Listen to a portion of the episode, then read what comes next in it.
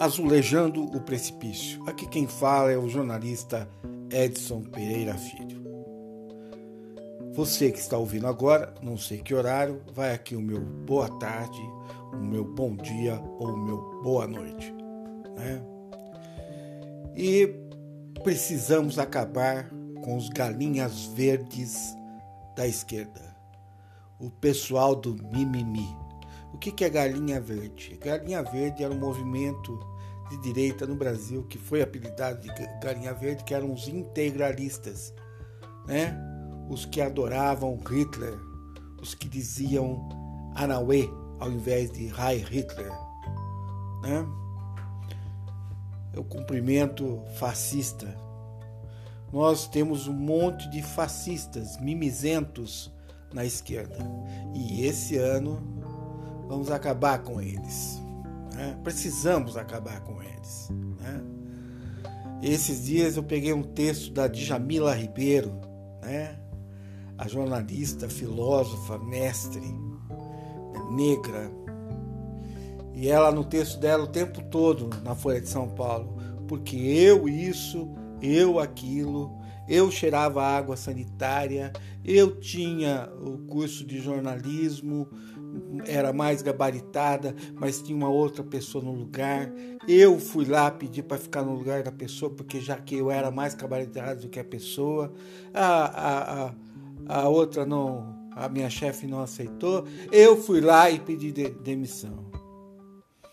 É? Eu que sou filha de, de uh, empregada doméstica, né?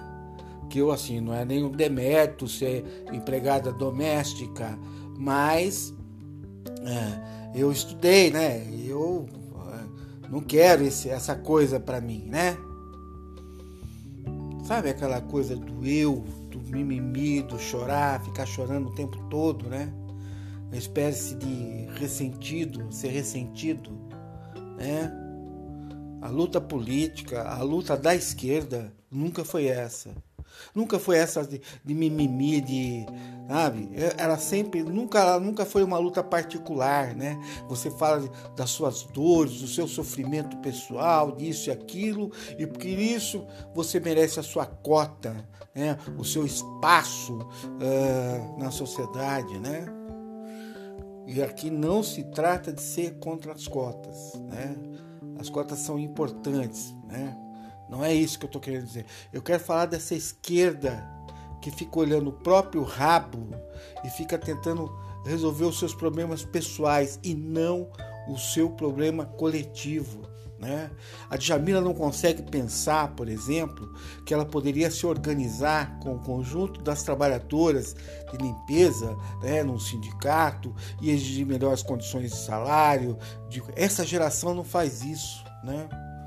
Essa, a geração dos anos 60, 70, ela bateu de frente, né? coletivamente. Não só contra a ditadura, mas nas lutas sindicais dos anos 80, né?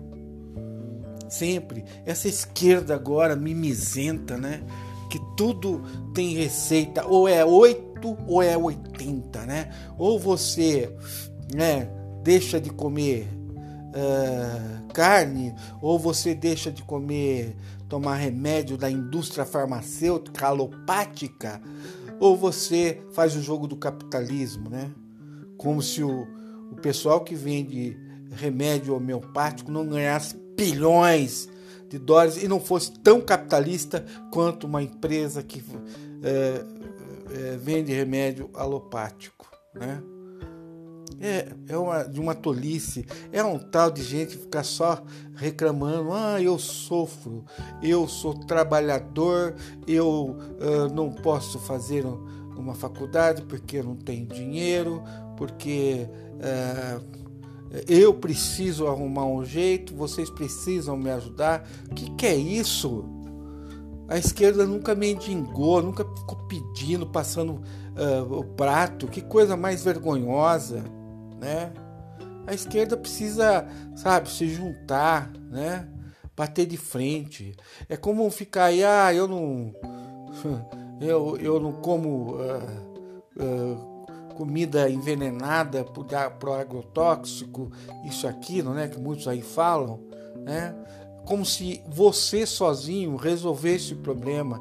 Você não vai resolver o problema. O que vai resolver é sempre o universal. É sempre a gente se unir para criar leis para que, por exemplo, uh, não se venda tanto veneno na lavoura para você consumir uh, veneno, né?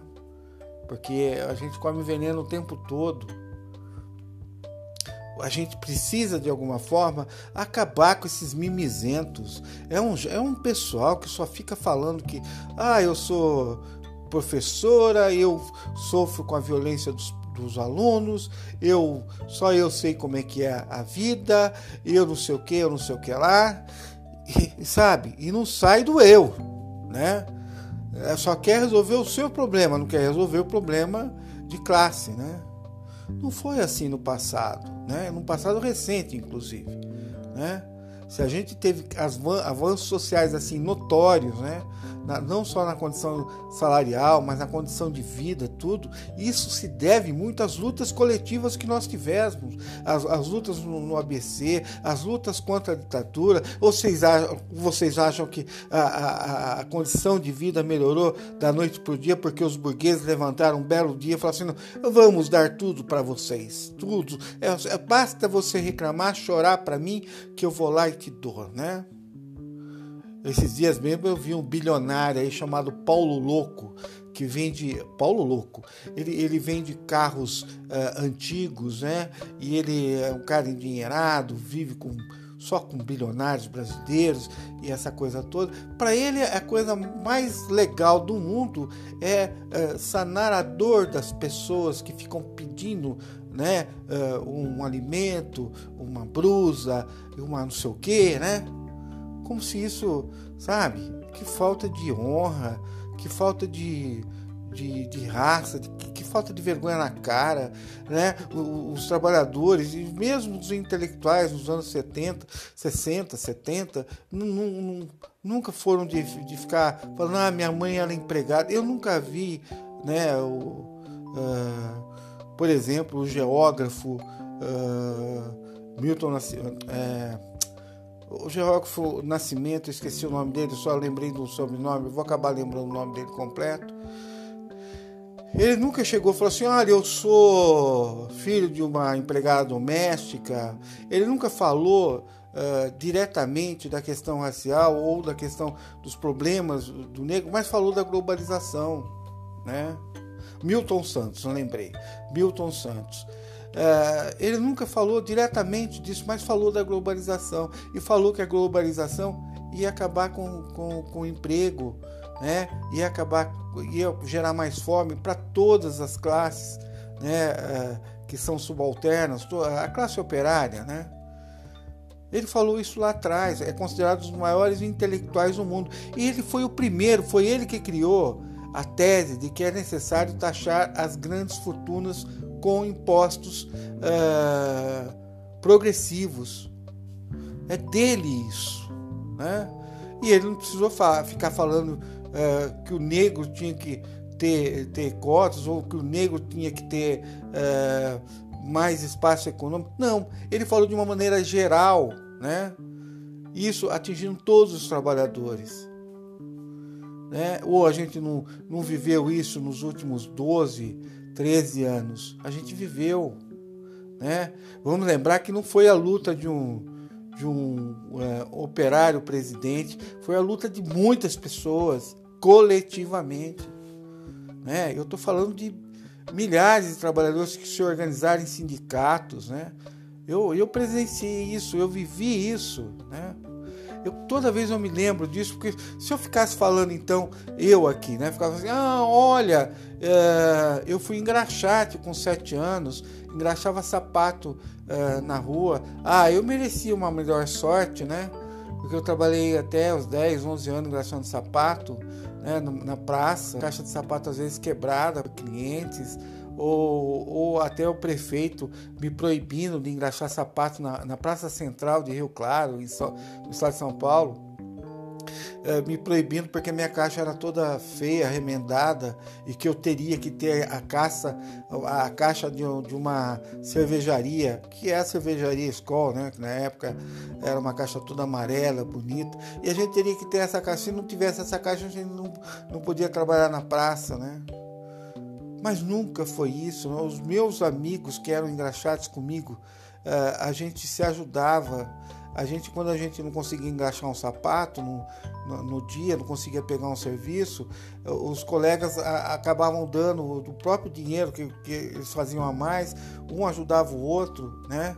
Uh, e a gente tinha essa coisa de, de ser fechado em nós mesmos, né? Para defender o nosso quinhão, o nosso espaço lá, para a gente continuar engraxando na praça, né? Ou quando eu fui trabalhar como, como servente pedreiro, né? E que eu percebi que uh, a, gente não tinha direito nenhum, não tinha nada, né? Aí fui participar do sindicato, né? Defender os meus direitos. Né? Nunca, nunca fiquei reclamando, pedindo. Eu sempre bati de frente. O que é meu é meu. Eu vendo a minha força de trabalho. Se o senhor quer comprar, então me diga quanto o senhor quer pagar. Né?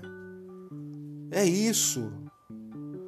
É, essa coisa de mimimi, é um monte de mimimi, de gente chorando. É porque eu sou mulher negra, eu sofro, né? Ah, porque eu sou mulher é, excluída, espancada pelo marido, porque não sei o que, eu preciso de proteção.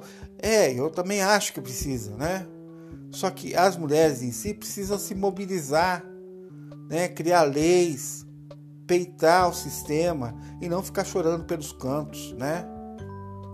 A gente precisa parar de se pousar de vítima, acabar com esses mimimi. Esses mimimi representam o fascismo. O fascismo é isso, né? O fascismo, ah, se todo mundo não for verde, não tem, não tem jeito, né? Sabe aquelas coisas? Ou é 8 ou é 80, né? você tem que ser um chorão para ter as coisas. Né? Como? Não existe isso. O que vale na vida é ter dignidade, é lutar por dignidade, pela melhora das condições para as pessoas, porque melhorando o entorno, melhora para todo mundo. Né? o texto da Djamila Ribeiro na Folha de São Paulo, que é A Vida é Assim, o final do título que ela pôs, A Vida é Assim. A vida é assim, o escambau, minha filha, né? O escambau. E não é você é, se pousando de, de sofredora que vai mudar alguma coisa. A gente muda na, no coletivo, na ação coletiva, né? Nós estamos cheios de gente mimizenta. Né? Uma esquerda que não faz nada. Uma esquerda que é por causa dessas atitudes neoliberal. Né? Quem leu os carbonários, né? os, os operários italianos que trabalhavam uh, dentro de túneis para pegar carvão, ou, quem leu uh, Os Miseráveis de Vitor Hugo, né? sabe da dignidade dos trabalhadores. Não precisa ler isso, é só pegar, por exemplo, os anos 60, né? a estudantada que foi e peitou os militares né? coletivamente. Né? Vamos parar com esse mimimi, meu. Vamos para a luta, vamos nos unir, vamos nos colocar contra esse sistema. Agora, se não, sabe o que faz? Vai ser galinha verde. Sabe? Enfia uma vassoura no traseiro e vai rebolar para a direita. Vai ser fascista. Vai ser fascista. Chega.